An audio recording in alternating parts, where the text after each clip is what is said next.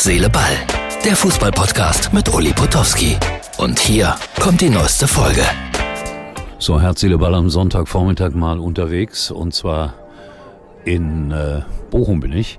Das spielt der VfL Bochum U17 gegen die U17 von äh, Rot-Weiß Essen.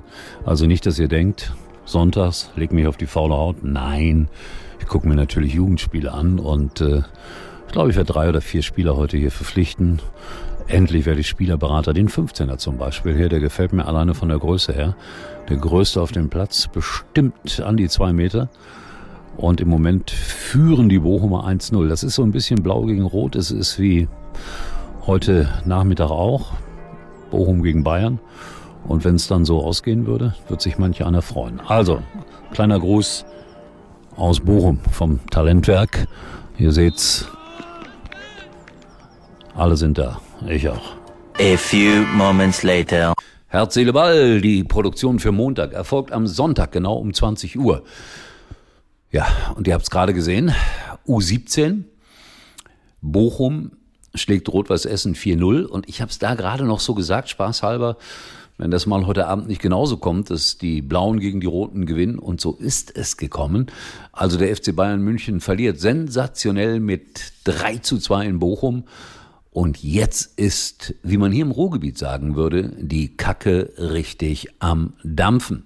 Äh, irgendjemand hat mir heute Morgen gesagt, es läuft darauf hinaus, dass die Bayern den Trainer wechseln in den nächsten Tagen, also vor der Niederlage. Und äh, Flick, darüber haben wir hier schon spekuliert, wäre möglicherweise zwischendurch mal wieder Bayern-Trainer. Ja, und dann hat mir jemand etwas sehr Abenteuerliches gesagt, nämlich Thomas Müller, so eine Art Spielertrainer.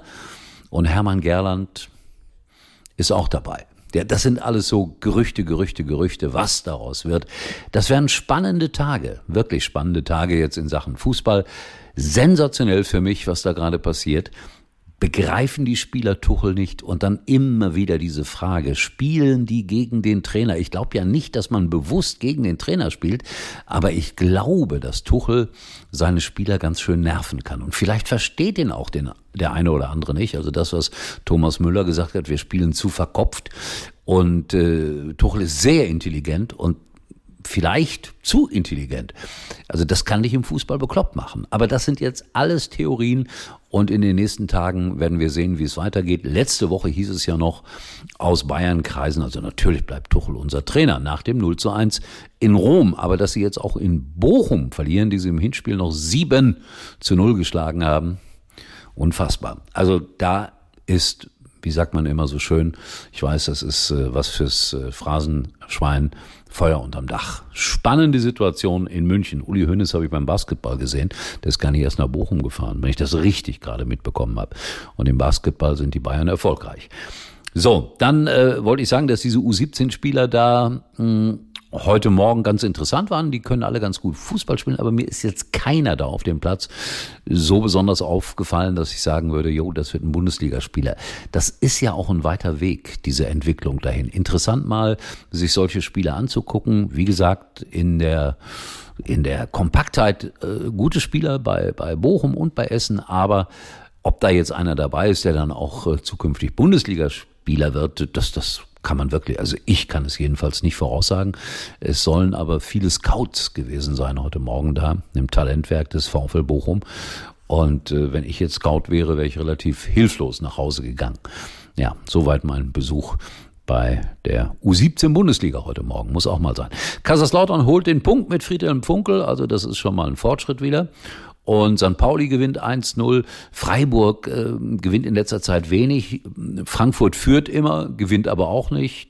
3-3, nachdem sie, ich glaube, dreimal geführt haben in Freiburg. Das ist dann auch enttäuschend. Aber vielleicht darf man auch nicht mehr von Frankfurt erwarten. Das war der kleine Sidestep auf diese Ergebnisse vom Tage.